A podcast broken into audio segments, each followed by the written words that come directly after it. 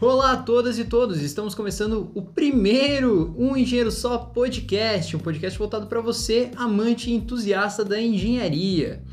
E hoje estamos com a digníssima presença de Matheus Iago Antunes Luckner. Seria isso mesmo, Matheus? Isso mesmo, Henrique. É um prazer estar aqui contigo no primeiro podcast, desse que será o maior podcast voltado à engenharia do Brasil.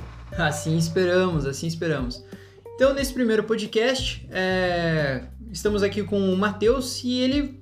Matheus, conte um pouquinho sobre você aí pra gente, fale pro nosso ouvinte poder saber um pouquinho mais sobre a sua história. Certo. É, conheço o Henrique há uns bons anos atrás, onde nos formamos juntos na Universidade Federal do Paraná em Engenharia Civil. Mas, para falar a verdade, quem sou eu, nem mesmo eu sei. um tanto quanto filosófico, isso acho que é reflexo do nosso orientador. Senhor Cristóvão, se o senhor estiver nos ouvindo, um grande abraço também. Ele vai ouvir, eu vou chamar ele qualquer dia desse, ele vai vir aqui. Eu já intimei ele, na verdade. Ele falou que ele. Bom, acho que Provavelmente a gente vai gravar o quê? Umas 11h30 da noite? Alguma coisa assim, naqueles horários malucos dele. Mas a gente vai gravar. Mas eu já falei com o professor Cristóvão, ele, ele topou de, de, de, participar também mais pra frente do, do podcast. Boa, boa. Isso aí, Cris. Esperamos você aqui também. uh, mas, Matheus, me conta uma coisinha, cara. Por que que você escolheu a engenharia? Você lá quando era um, um Mateuzinho ainda. Ainda não era nem um menino barbado ainda como que o que, o que, que te levou a, a, a, começar essa busca pela engenharia e também por sair de Toledo, você que não é natural aqui de, de Curitiba, o que, que levou você a escolher também a Universidade Federal do Paraná? Eu fiz, eu fiz um pouquinho, algumas perguntas aí, mas, mas é basicamente para introduzir essa... Como, como que você veio parar aqui, né? Sendo sincero, a minha história não é daquelas fantasiosas que desde pequeno eu brincava com régua e lápis de carpinteiro na mão, não. É, eu já tive, na, na época de, de vestibular, um pouco, uns anos antes, sempre pensei, já pensei em ser professor, já pensei em ser físico, já pensei em ser várias outras, é, outras coisas que não ser engenharia. Mas desde então eu, quando pesquisei na época é, os cursos e e todas as os quesitos, acho que me encaixei, acho que teria mais oportunidade na engenharia do que as outras do que as outras profissões. E dado que trabalhasse com engenharia, nada me impedisse de trabalhar com outras áreas também. Então foi mais ou menos isso. E em questão da Universidade Federal do Paraná, na época como era um tanto quanto indeciso, eu prestei vestibular para três universidades diferentes, para três cursos diferentes. Passei nas três e decidi vir a Curitiba porque era capital, porque não era tão longe também de casa, e foi uma decisão mais baseada em fatores externos do que própria engenharia civil decidido para sempre. Assim. Acho que eu lembro da prim... acho que uma das primeiras reuniões acho que, que a gente fez aqui em casa, eu, eu, eu tinha até tinha o costume de, de, reunir o pessoal aqui em casa para enturmar todo mundo, e eu lembro que era basicamente muita gente de fora. E o Matheus, ele chegou, chegou um belo dia a gente falou, pô, e por que, que você veio pra Federal, né? Por que civil? Porque ele, eu lembro que ele tinha passado em engenharia química. E a gente pensou, cara, o que que tem a ver, né? O cara fez engenharia química e tá fazendo civil agora, né? Parece que deu um tiro pra um para cada lado e o que pegasse, pegou, né? É. Interessante que acertou os três, né? que complicou minha vida. Mas. Então, mas é uma dúvida boa, né? Uma dúvida boa. Prestou para três engenharias e, e, passou nas três, né? Eu acho que aquela. É aquela realmente é uma dúvida, uma dúvida gostosa de você de você poder solucionar, né? O pior seria se não tivesse passado nenhuma, né? É, ela é gostosa, mas tem três. É, foram, né, uma escolha.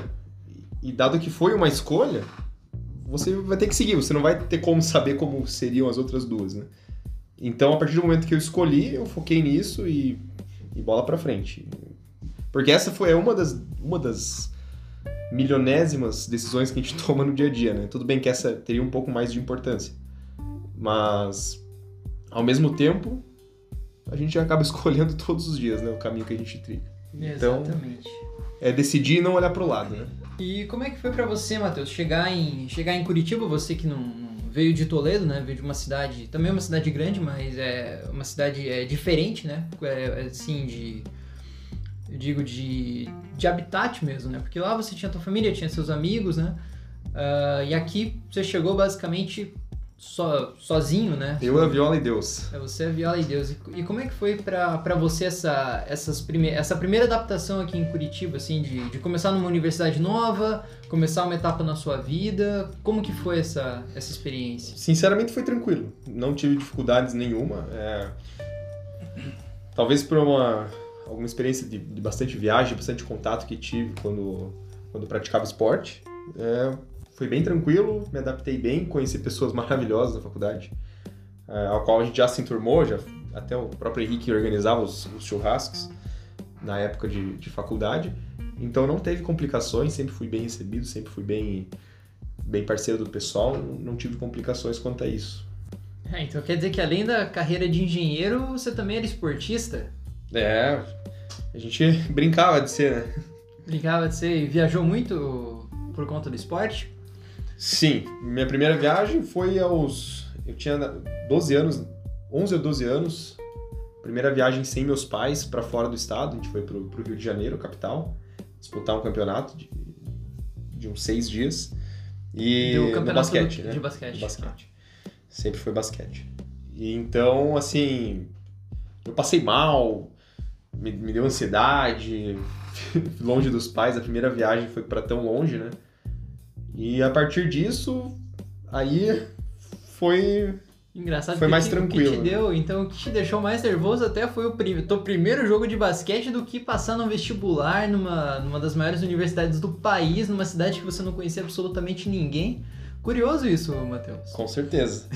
e, e é, daí além do Rio, bom, conheci vários outros lugares, a maioria dos lugares que eu conheci no Brasil e tal foi pelo esporte, então assim, em questão de adaptação foi bem tranquilo mesmo, assim, não tive dificuldade. Ah, que bacana. E me conte uma coisa, e já dentro da, da, da Federal, o que que, o que que te chamou a atenção a primeira vez que você começou a ter contato com as aulas, começou a ter contato com as pessoas, com os professores? O, o que que onde que começou a formar, digamos, o teu senso crítico de engenheiro, vamos colocar dessa forma, né? Que você começou a delinear, acho que eu quero isso para minha carreira, para minha vida.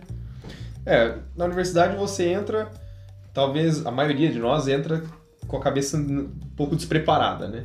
Você acaba não sabendo o que você quer, isso já é um problema, é, um problema já da, da, do próprio sistema educacional que você entra lá e você não sabe bem o que você quer. Às vezes teu pai mandou tu fazer um curso lá, tem gente que. Poucos são as pessoas que entram e falam, eu quero engenharia civil, eu quero trabalhar com isso, a não ser que você já tenha algum, algum familiar ou alguém no, no ramo, né? Então você tem que se autodescobrir durante a faculdade.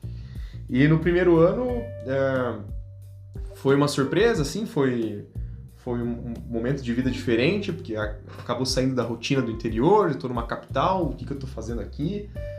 E pensando nisso, é, a gente, eu, no meu caso, comecei a dar um pouco mais de valor a, esse, a essa situação, né? Pô, eu saí de Toledo para vir para cá e, e, eu não vou ter algum, algum propósito, algum objetivo, cara, pô, aí eu ficava lá, entendeu?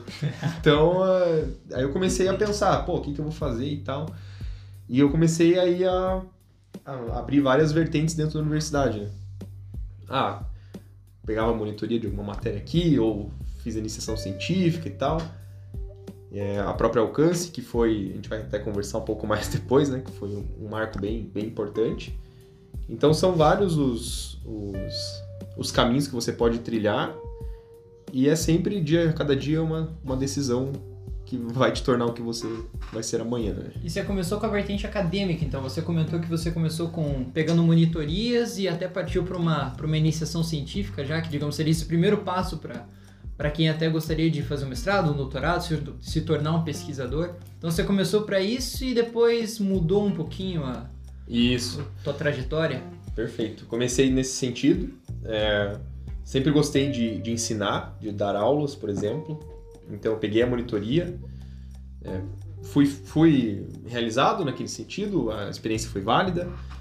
É, depois parti para a iniciação científica, sim, um pouco academicista. Vi que vi as dificuldades e via o, desenvolvimento né, do trabalho nessa área. E na época, quando eu estava mais ou menos uns três quartos de tempo né, da iniciação científica, eu entrei na Alcance, que é a empresa júnior de engenharia civil da, da Federal. E como é que você entrou na Alcance, Iago? Na época eu participei do processo seletivo, porque eu vi uma boa oportunidade lá de, de aprender e, e ter um caráter mais, mais empreendedor dentro da universidade ainda. E participei do processo seletivo e tal, passei, daí fiquei por dois anos na, na empresa júnior. Né? Um como assessor, é, na época era assessor de negócios e gestão de pessoas, e um ano como, como diretor daí de gestão de pessoas e vice, vice-presidente da Alcance. E como é que funciona uma empresa, para quem não está familiarizado com, com esse conceito, é... Matheus, você pode explicar para a gente como é que funciona, o, o que, que é uma empresa júnior? Como é que funciona uma, uma empresa júnior? Bom, a empresa júnior, você, dentro da, das universidades, no caso, você tenta é, re, é, reproduzir, de certa forma, uma empresa é, uma empresa é, real, né? Convencional, assim. né? Não diria real, porque ela é real também. Mas... Mas uma, uma empresa com MEI lá, com CN... Não sei se é... Tem, tem CNPJ, tem CNPJ. E você pode prestar... Você presta serviços uhum. para a comunidade em geral. Geralmente com um custo menor, mas enfim, isso depende do modelo de negócio da, da tua empresa júnior e você acaba contando apoio, né, com apoio de, de professores ou de, de ex-membros da, da própria Alcance, que hoje é, ainda é uma das maiores empresas júniores do, do Paraná ainda, né, em engenharia civil, né? Você acaba contando com o apoio deles para realizar projeto. Isso favorece o teu espírito empreendedor, teu espírito técnico também em engenharia e você acaba tendo um know-how e, e, fazendo um networking muito, muito abrangente. Assim. E dentro da Alcance, você, você, participava de eventos também, de conferências com outras empresas júnior? Como é que era... Como é que, como é que acho que foi essa, essa experiência para você em termos assim de, de networking mesmo, para você conhecer outras empresas? Poxa, ó, empresa júnior, sei lá, de uma outra universidade, tá, por exemplo, na Universidade de Toledo. Ah, que na Universidade de Toledo a empresa júnior está trabalhando dessa forma, em Londrina está trabalhando de outra. Como é que, como é que era essa participação de haviam havia eventos para vocês participarem, fazer essa integração? Sim, sim, havia muitos eventos até. É, porque hoje a Brasil Júnior, que é a, instituição, né, vamos dizer assim, que que representa todas as empresas juniores, separados em cada federação. Né? Então, do Paraná era é a FEGEPAR, Federação das Empresas Juniores do Paraná, e elas organizam eventos também entre todas as, as empresas juniores, até mesmo é, no tempo em que fui diretor, fui é, do conselho também da, da FEGEPAR, onde discutia as, as decisões mais estratégicas da federação, mas é, tem muitos eventos, a troca era muito grande de informações, tanto que lá em Toledo, na época que, que eu fui para lá nas férias, o pessoal até é, conversou, chamou para auxiliar um pouco na abertura da empresa juniores deles lá, da, da UTFPR lá de Toledo. A prestação de serviço numa empresa júnior ela, ela, é voluntária ou há alguma, alguma, algum tipo de remuneração com base no serviço? Ou é só, digamos, seria só para injetar na própria empresa, empresa júnior? Não, é só na própria, né? Então os lucros são re, é, reinvestidos, digamos assim, tanto em eventos, então, por exemplo, tem empresas juniores que se batem determinada meta, o combinado é que daí a empresa paga para todos os membros irem ao, determinado evento. Ou mesmo na, na aquisição de, de equipamentos, na própria infraestrutura da empresa. Então, na época que eu que estava lá, a gente reformou a sede e comprou, compramos alguns, um, alguns computadores, televisão e tal para a ah, própria empresa. Bacana. Então é bem gratificante. Então, assim. digamos, seria esse, digamos, o teu primeiro contato com o empreendedorismo, podemos colocar dessa forma, então, que você tá, tá entrou assim, saiu então daquele mundo academicista, é, mais de pesquisa, mais de, de voltado para ensinar as pessoas, para entrar agora no mundo mais empreendedor, talvez um mundo é, mais prático, né? Nesse, nesse contato mais, por exemplo, com o cliente na hora de, de, de fazer um projeto. Sim, sim, essa é a ideia, né? Trabalhar os aspectos gerenciais, aspectos técnicos e empreendedores, né? Os três, as três bases que a, que a empresa júnior tem a proposta de fazer, né? Então você tem contato com clientes, tem contato com, com os próprios professores, é, desenvolve os projetos. E que projetos legais que vocês desenvolveram lá, assim? Enfim, algum que vem à sua mente que talvez tenha um, um destaque diferente. É, assim tem, tem vários assim, tem projetos de diversos destaques, digamos assim, né? É, em questão, quando eu entrei, que um dos projetos que eu realizei foi a, a reforma do laboratório lá de pavimentação da universidade. Então, Ah, beleza, teve um, um enfoque né, para a própria universidade, voltado para a própria universidade. Outro projeto que deu destaque em relação ao faturamento foi o projeto em união com a URBS.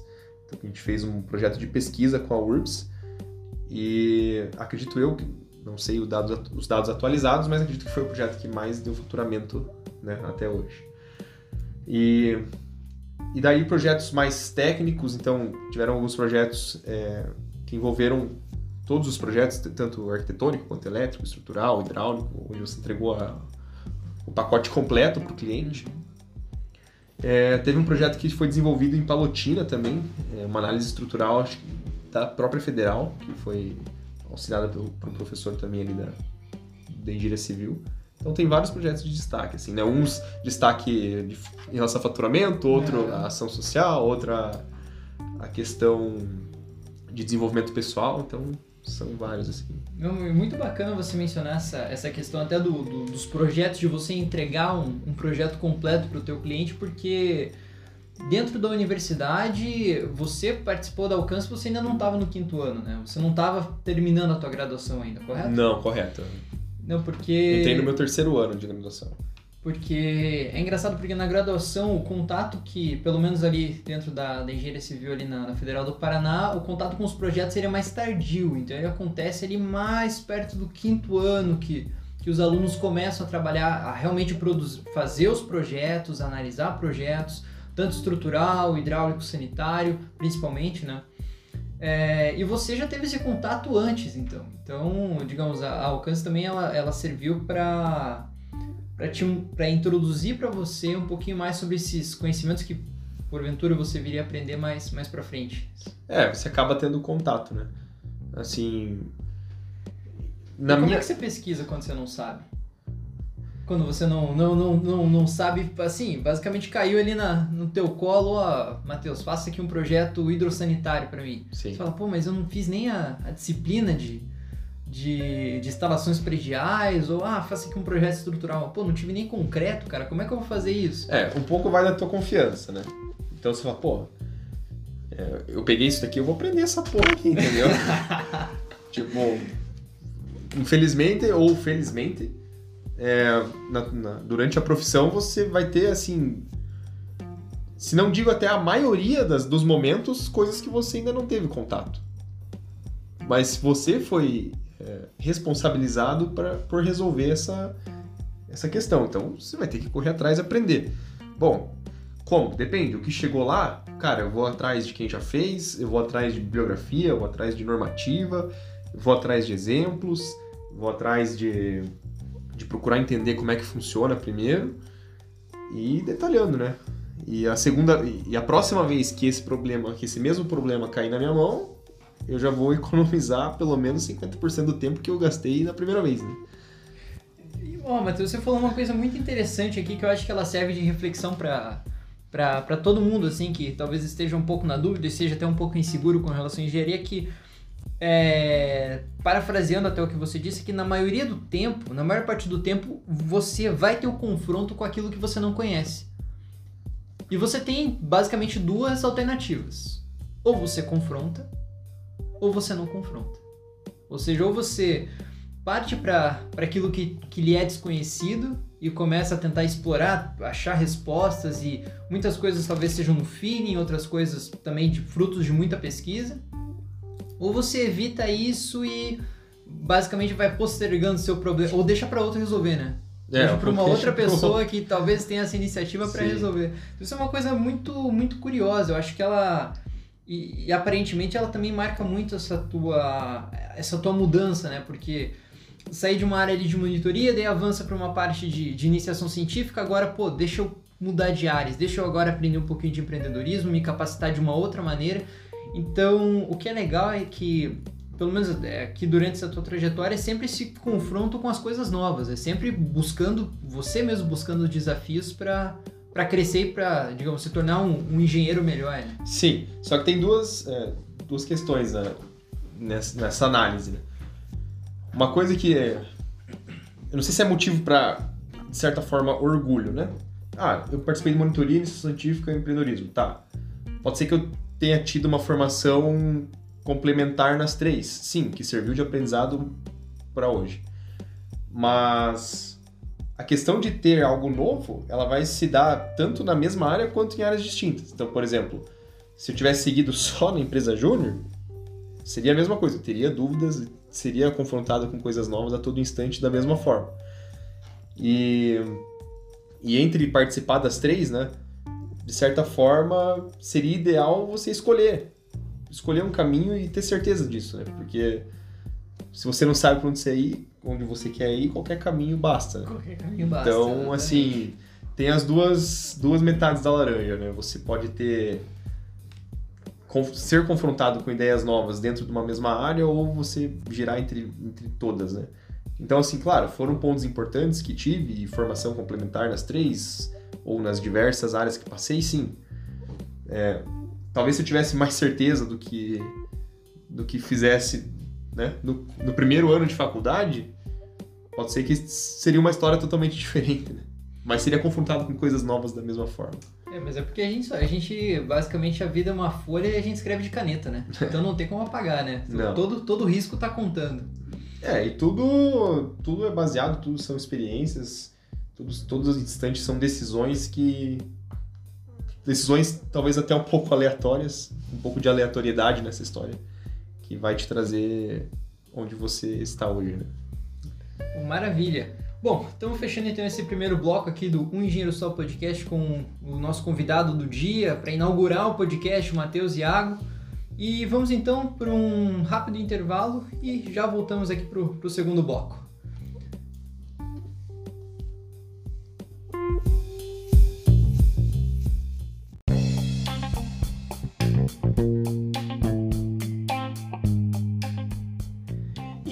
Estamos voltando agora para o segundo bloco do Um Engenheiro Só Podcast com o nosso convidado Matheus Iago, engenheiro formado pela, pela engenheiro civil, né, formado pela Universidade Federal do Paraná, que está aqui conversando com a gente um pouquinho sobre a carreira dele, as motivações. E Matheus, no bloco anterior a gente estava falando então dessa, dessa tua jornada pela universidade, que começou mais pelo meio acadêmico e hoje ela e, e depois ela to tomou um caminho um pouco diferente, foi para a área de empreendedorismo, conhecendo as empresas júniores, é, junto com o Alcance, né, que é o pessoal, que é a empresa júnior lá da, da, da, engenharia civil, né? Então um abraço pro, pro Lincoln, né, que tá lá. Inclusive eu tenho que chamar ele qualquer dia aqui para ele falar um pouquinho mais sobre, sobre a empresa júnior. É, e, é, Matheus, como é que você sentiu assim que, que, empre, que a, que a empresa júnior te auxiliou na pessoa que você é hoje? Como que isso contribuiu para a tua formação, por exemplo? Bom, acredito que o que mais é, me tocou na época da alcance, né, nos dois anos que, que fiquei lá, é, é a injeção desse sentimento que, cara, a gente pode fazer muita coisa, assim, tipo, o céu é o limite. Claro, a gente também não é, não é, não é o limite, digamos assim, a gente é limitado para fazer de certa forma. Eu não vou dizer para você que eu posso fazer uma cirurgia agora em alguém, entendeu? Mas dentro do, do campo imagina, imaginário, é, a gente pode sonhar o que a gente quiser, né? Então, assim, o que mais, né, na época me, me tocou, assim, no caso, era, pô, eu consigo agregar valor na, na área que eu tô, entendeu? Eu consigo ter, ter ter próprias forças de, de conseguir eh, gerar valor para alguém ou, ou se sobressair na carreira, etc. Né? Um sentimento de potencial de, de, de ação. Assim. Digamos que esse foi o principal, a principal vacina que, que, me foi, que me foi dada. Assim. Mas, se for contar conhecimentos práticos, né, são vários, né, de gestão, de técnica, como a gente já abordou no, e depois, do, depois do alcance, Matheus, é, dentro da universidade você também tem que fazer, enfim, os estágios também, né, para para também ter um contato assim não só com, com a empresa, apesar da empresa júnior também acho que ser considerado, ser contar ela como talvez um estágio, né, a parte do estágio obrigatório, mas é, hoje você tá numa, numa construtora na qual você também estagiou durante, durante a, a universidade. É, e no que, que você atua na, na construtora? Como é que como que você descreve assim que, que esses conhecimentos assim tanto do alcance quanto os acadêmicos como que eles estão te auxiliando hoje na, no, no seu trabalho, né? É, eu entrei na, na construtora Pessoa, que é a construtora que eu trabalho hoje, é, em 2017. Na metade de 2017, eu ainda estava no alcance quando entrei lá e, e senti que eu precisava ter esse contato um pouco mais realístico, né? Em relação à, própria empresa Júnior. E entrei numa obra é, de um porte considerável, uma obra de um hotel aqui no centro da cidade. E, e hoje ainda trabalho na mesma construtora, né? Hoje a gente finalizei o hotel no, no ano passado, em dezembro, então aproximadamente quase um ano. E desde então a gente começou outra obra, é um residencial aqui no Capão Raso, né? Ah, muito, muito, muito bacana então dessa, acho que essa, essa mudança principalmente de paradigma, né, de você sair de uma é, de uma empresa júnior assim que que em tese seriam jovens empreendendo, jovens, é, como você disse, como você mesmo comentou, é, fazendo a diferença, né, com esse com esse potencial de poder construir de, o céu seu limite para uma construtora que, digamos, já está atuando no mercado há um certo tempo, já conhece como a coisa funciona e você também, novamente, né, parece que é uma, uma tônica aqui de tá sempre confrontando o novo, né, tá sempre buscando se desafiar e, e conhecer coisas, coisas diferentes. É, e Matheus, é, durante, durante alcance, também durante o seu estágio na construtora, é, para você, como é que foi esse processo de, de, também de conciliar tanto estágio, projetos, a empresa júnior com a universidade, com, com seus deveres acadêmicos também, que eu acho que hoje acaba sendo também um, um, um grande problema, acho que de, de, de muitas pessoas, né? É, como que você lida com o seu tempo? Como que você trabalha com o recurso tempo, né? E, assim, pelo que você comenta aqui, foram diversas atividades que você realizou, tanto na empresa júnior quanto na, na, na, construtora, né, que você está até agora. E como é que foi conciliar isso com as suas atividades dentro da universidade? Bom, eu, na minha visão, foi tranquilo também. Assim, é um claro, prodígio, você né? tem a correria do dia a dia, é, isso é normal, mas você precisa organizar o, o tempo de forma com que você dê conta do que você está se propondo, né? E claro, eu eu nunca me propus a, a, fazer mais coisas do que eu daria conta, de certa forma. Então eu, eu, eu tava seguro que eu iria dar conta. Então, organizava meu, meu tempo, é, tanto de construtora quanto de, é, de universidade, quanto de projeto e quanto vida pessoal também, né? E, e a partir disso é, é estudo, é trabalho, é suor e é, e é isso. É dia após dia não tem muito, muito segredo, né? Aproveitar o tempo da melhor forma possível, o tempo que eu tô no trânsito, ou o tempo que eu tô fazendo, né? Então, seria o planejamento do seu tempo, né? É, você tem que se planejar da melhor forma que, que pode, assim, não existe um método que eu falo, não, esse, esse método funcionou para mim, eu dividi as, as, as, as listas de atividades, as prioridades que eu tinha, e eliminando uma por uma até, até o final. Então, é basicamente, é, é, a tônica, na verdade, dos projetos bem-sucedidos, né? O planejamento. Quanto mais tempo você gasta nesse planejamento então, das suas atividades, me, provavelmente melhor será, as, maiores são as chances né, de você conseguir alcançar seus objetivos de maneira satisfatória, né? Seria, seria acho que basicamente isso, né? Sim, com certeza. Hoje você tem diversos dispositivos que também te ajudam a, a planejar o dia, enfim, a ter um, uma lista de prioridades e, e não só o planejamento, você tem que ter ação, né? Você tem que render, você tem que ter um, um rendimento suficiente que te permita concluir todas as atividades com êxito. Né? E Matheus, e como é que foi para você sair da universidade?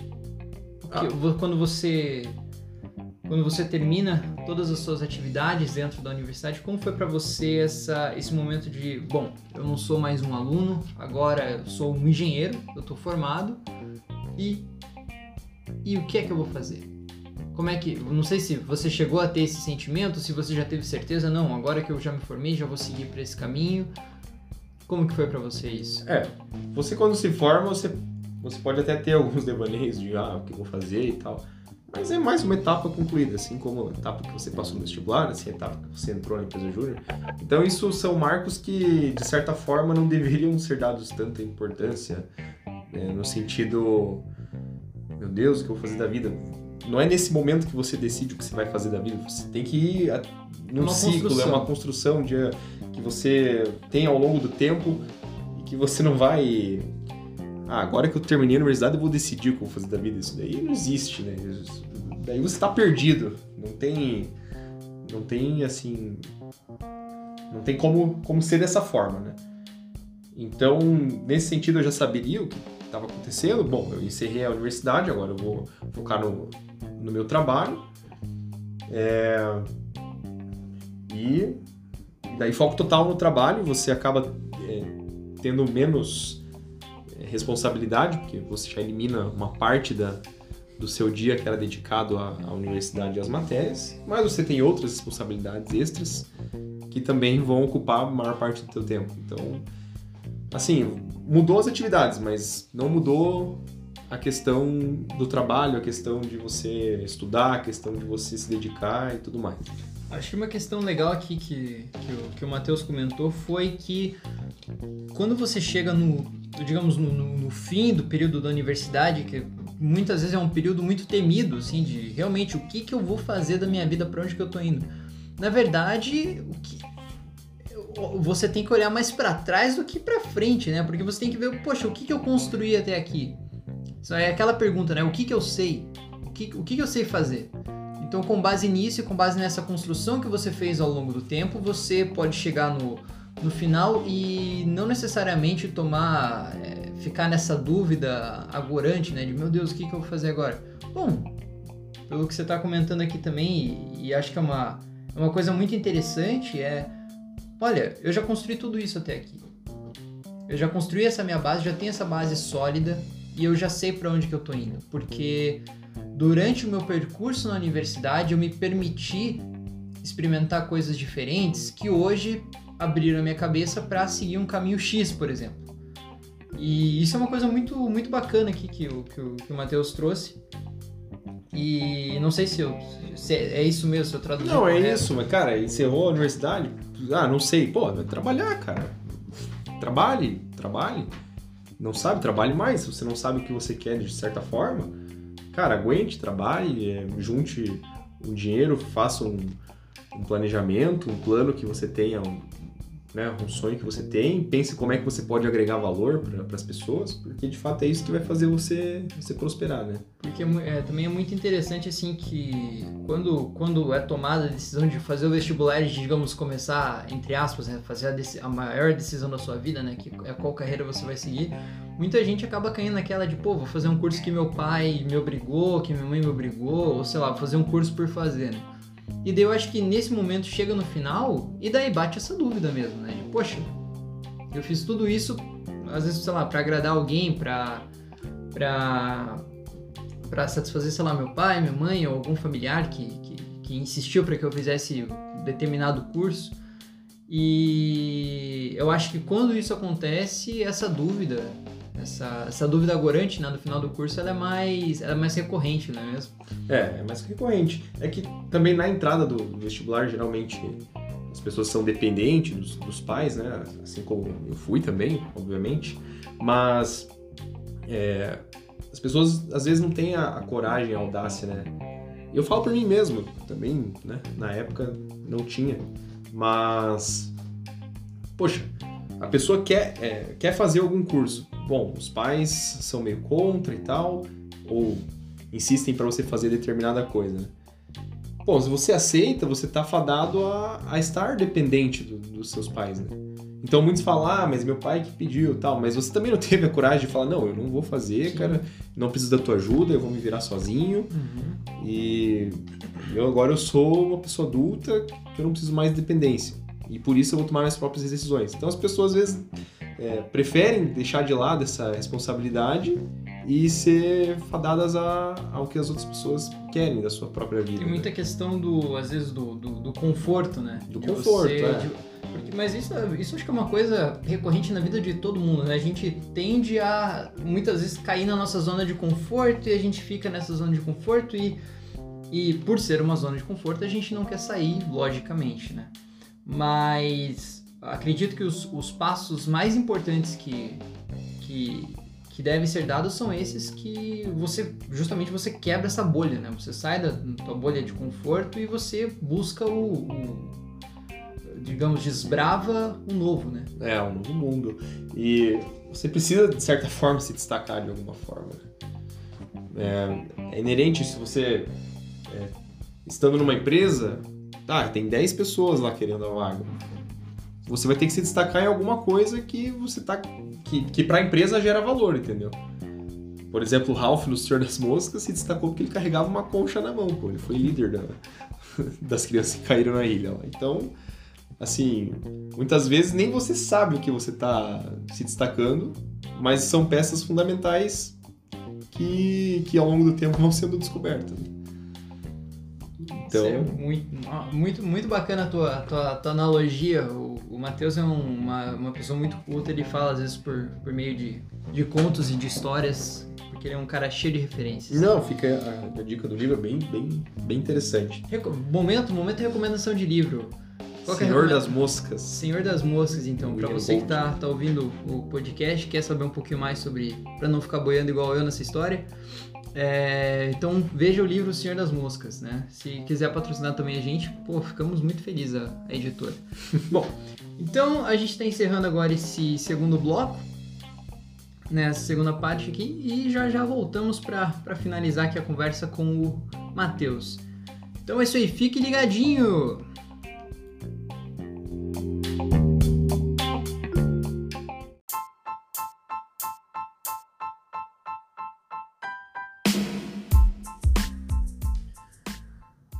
Voltamos então agora com o podcast Um Engenheiro Só, parte 3. Tá parecendo é, trilogia aqui, basicamente. E hoje estamos conversando então com o Matheus Iago, engenheiro formado pela Universidade Federal do Paraná, que hoje está trabalhando uma, na construtora Pessoa e está falando um pouquinho aqui pra gente sobre a experiência que ele teve com o mundo da engenharia.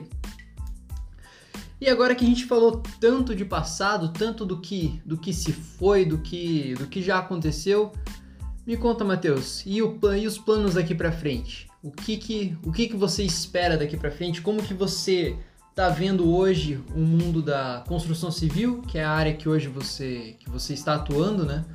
Como que você está vendo esse movimento de, da, da, construção civil hoje? O mercado voltou a dar uma reaquecida, ainda está um pouquinho, tá um pouquinho retraído?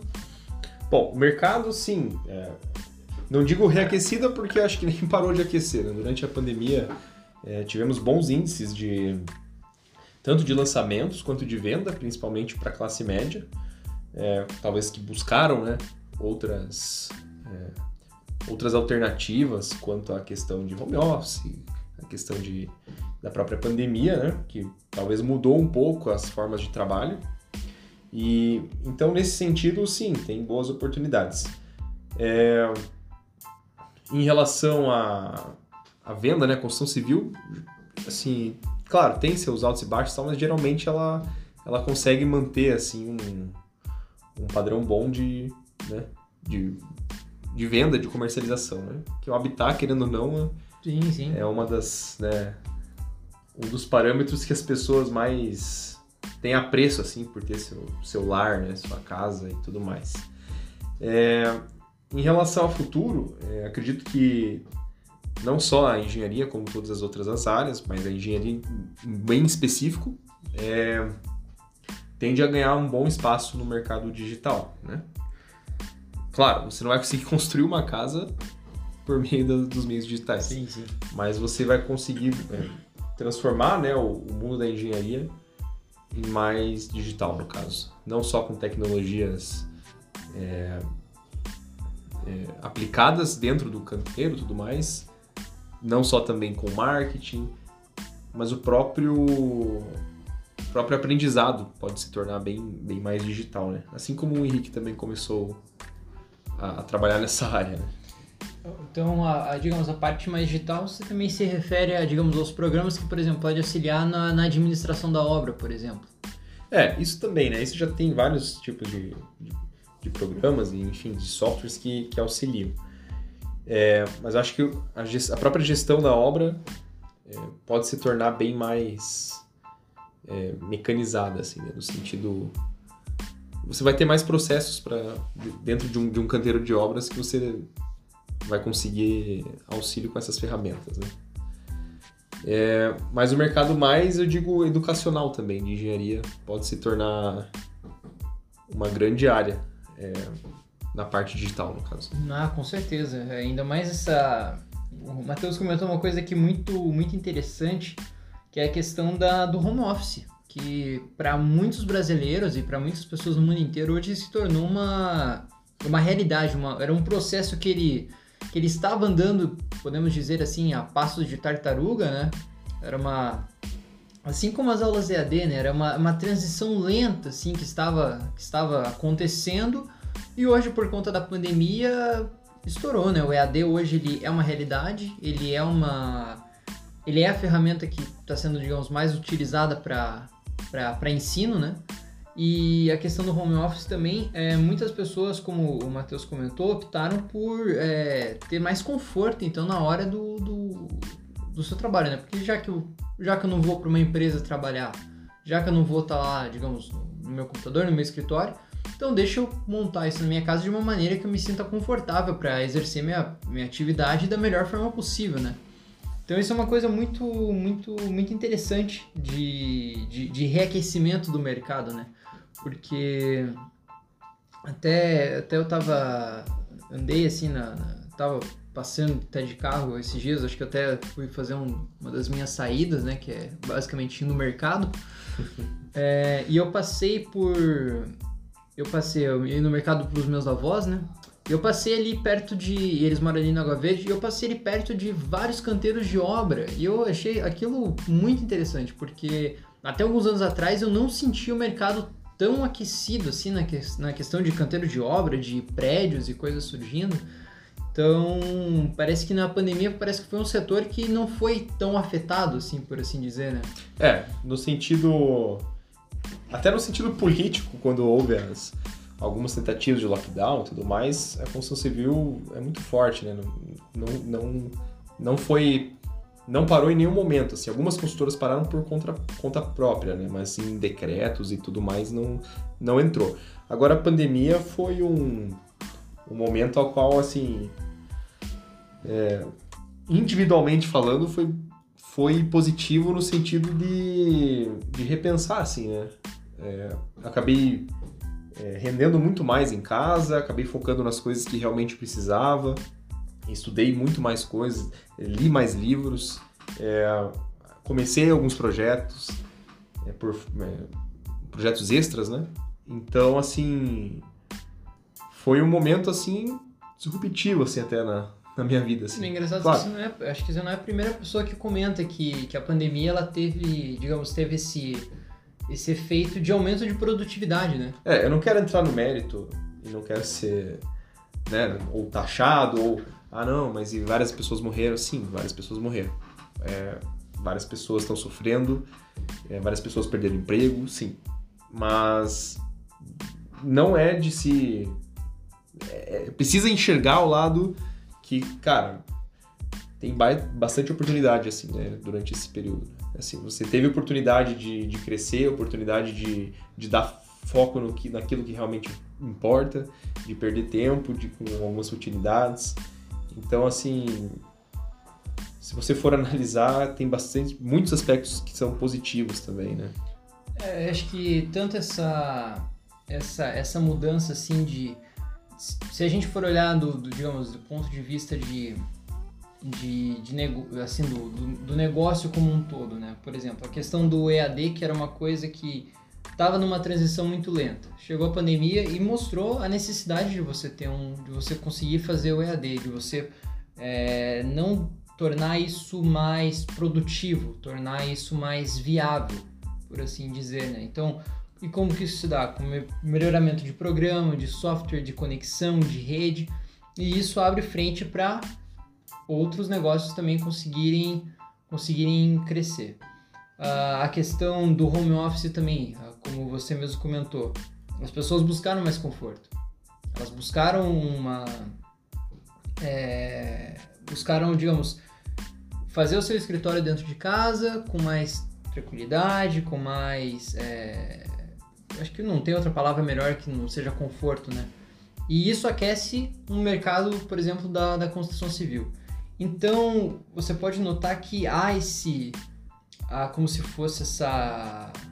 Essa onda, né? De, de você. De uma coisa, uma coisa vai muito mal, outra coisa consegue consegue sobreviver, outra coisa vai muito bem, como por exemplo o setor de farmácia, de supermercado, foram os setores que mais, mais renderam né, nessa pandemia. Compensação, você pega o setor, por exemplo, de produção cultural, basicamente não, não tem mais. Agora que estão retornando né, alguns eventos e shows, né? Sim. Mas tem coisas que são muito afetadas, tem coisas que são pouco afetadas, tem coisas que é, são afetadas mas de uma maneira positiva, por mais contraditório que isso, que isso pareça. É, isso mostra um único ponto, né? A estabilidade no sentido literal não existe, né? A gente está sujeito a, a mudanças de realidade a todo instante. Então, assim, home office vai ser bom, vai ser ruim? Não sei, não sei dizer. Mas é, o, é a realidade que, tá, que a gente está passando. A gente vai ter que se adequar. Vão surgir oportunidades até para para pessoas eh, ensinarem como fazer o home office, vamos dizer assim. Uhum. Porque você, é claro, você está em casa. produtividade, né? É, tudo bem, tá? Produtividade, muito tem se falado, diminuição de custo da própria empresa, um bem-estar maior do funcionário, tudo bem. Só que você está em casa, é difícil você separar muitas vezes o trabalho da sua família, o trabalho dos horários de, de almoço, é, as pausas que você faz, horário de reunião. Então, assim, vai ser um, um bom tempo de de, aprendizado. de aprendizado. Assim como foi durante várias vezes. E é uma, uma nova forma de enxergar essas relações de trabalho. Né? Talvez para as empresas maiores sejam mais difíceis de, de, de tirar essa burocracia, né? É, e há muitas outras oportunidades para as empresas menores se destacarem nesse caso, porque na né, empresa grande é difícil você mudar todo um conceito, são várias pessoas envolvidas, vários né, processos, regimentos e internos, né? Então, assim. Mas uma coisa é, é, fato, né? O mercado digital entrou com força. Pode ver durante a pandemia que aumentou exponencialmente esse, esse tipo de abordagem. Não só não só para para monetização em si, mas tanto por um canal de, de marketing, de propaganda, né? Isso está se tornando bem, bem ativo, bem, bem forte, né? Então, assim, abriram boas oportunidades para as pessoas durante esse período de pandemia. Bom, então, para a gente é, ir caminhando já aqui para o nosso pro fim desse projeto piloto, desse primeiro podcast, é... Matheus, tua perspectiva para você no futuro? Como que você espera ser no futuro? Bom, eu espero ser é, eu, na verdade, assim, eu não espero nem ter nem ser, né? Assim, eu espero entregar valor para as pessoas de alguma forma. Espero ter, ter uma família consolidada, uma família forte, com princípios. E espero sempre estar aberto, tipo, para para todos, assim, ter uma, uma vida tranquila, uma vida que eu possa gerar valor para alguém e ser encontrar meu, meu caminho nesse sentido, assim. E sempre procurando estudar mais, sempre ler mais, sempre... É... A veia acadêmica é forte em você, então, né? Pelo, pelo que eu vi, você deu uma dissociada nela no meio do caminho. Hoje também está trabalhando numa construtora, né? Digamos, saiu um pouquinho da, da área acadêmica, já está, digamos, trabalhando mais com a prática. Mas essa veia, então, ainda, ainda tá ali, né? Tá correndo. Pretende, é. pretende alguma coisa depois, assim, na parte acadêmica? Acredito que para academia, sim, acredito que não. É, Acredito que não. É, claro, poderia auxiliar de certa forma em algum projeto paralelo, sim, isso com certeza, né? Mas não pretendo me dedicar a esse, a esse ramo nos próximos anos. E mas terão novidades por aí, pode, pode ter certeza. E é, já que você falou tanto em agregar, é, agregar valor, você a, também tem uma. Parece que está desenvolvendo, tem uma página aí que, que talvez você possa divulgar para o pessoal, né? A, a Concentre Valor, é isso mesmo? É isso mesmo, pessoal. Sigam lá no Instagram, Concentre Valor. Instagram é, relacionado a tema de finanças, investimentos, desenvolvimento pessoal, né? Finanças pessoais. É, a gente criou a página com eu e meu amigo Júlio, né? Que estará nas, nas próximas aqui. A gente vai chamar um programa ele- direcionado, né? Exatamente, pra gente Henrique? falar justamente só sobre a Constante Valor, que é uma que é uma iniciativa muito bacana do, do Júlio e do Matheus para abordar o mundo de finanças, que hoje é uma realidade, a quantidade de pessoas que está investindo na bolsa hoje triplicou em relação ao- aos últimos anos. Ah, no, mer- no mercado financeiro, ele, ele, ele hoje ele já representa uma boa, a boa parte da renda de muitas pessoas. E ainda é, uma- ainda é um mercado, por incrível que pareça, talvez não tão, tão disseminado, assim, não tão, não, não tão conhecido, podemos falar dessa forma. né? Tem muitas coisas ainda, tem muitas nuances que é, estão acontecendo, estão mudando no mercado financeiro. E a Concentre Valor ela aborda um pouquinho de, de tudo isso, de toda essa, essa confusão aí é, relacionada ao mercado financeiro. E o Júlio e o Matheus vão poder falar pra gente melhor no, no próximo podcast aí, que, que eu vou. Os dois. é, vão, é, vou ter o prazer de receber os dois aqui. Isso mesmo, Henrique. Podemos é, conversar sobre, sobre esse assunto. É um assunto que, que eu gosto bastante de, de discutir. Tem bastante, é, bastante variável, muitas variáveis, muitas, muitos caminhos que você pode traçar durante é, a caminhada aí pelo conhecimento financeiro, né? E a gente trata um pouco lá no, no Instagram sobre, sobre investimentos, desde o básico até um, um pouco mais avançado. E mas é um hobby nosso bem legal, um projeto paralelo ao, ao trabalho, né? E que a engenharia também tem a ver um pouco com, Eu acredito com a tem parte tudo, tem tudo a financeira, ver, com a parte de tudo- investimentos, né? É, por que não falar de negócios também, né? É, claro, engenharia, engenharia também é um, grande, é um grande negócio, né? E é um, é um grande negócio você utilizar a engenharia no seu negócio. É, não, com certeza. E é uma troca boa, né? Você dá todo o teu cabelo em, em troca aí do, do aprendizado. Bom, pessoal, então a gente está caminhando agora pro, pro fim do Um Engenheiro Só podcast, do primeiro podcast gravado pro, pra uma sequência de, de próximos ainda que virão, se tudo der certo. E eu quero primeiramente agora agradecer a presença do, do Matheus, que veio, que veio aqui conversar com a gente, falar um pouquinho da história dele, falar um pouquinho das experiências que ele teve. Então, Matheus, muito obrigado. É, se quiser deixar o, o contato da Concentre Valor é arroba Concentre Valor, isso mesmo, né? Isso no mesmo, Instagram. no Instagram. Na página do Instagram. Tem e- um canal no YouTube também com alguns vídeos nossos lá. Maravilha, então. Então procurem lá, arroba Concentre Valor no Instagram e Concentre Valor também no YouTube, que vocês vão poder acompanhar um pouquinho desse projeto paralelo do Matheus com o Júlio, que a gente vai discutir um pouquinho mais pra frente nos próximos podcasts. Então, Matheus, muito obrigado. Um prazer é, poder contar com você aqui para inaugurar o nosso podcast. Agradeço, fico honrado pelo convite e vocês podem anotar que esse podcast vai ser o maior podcast de de engenharia do Brasil.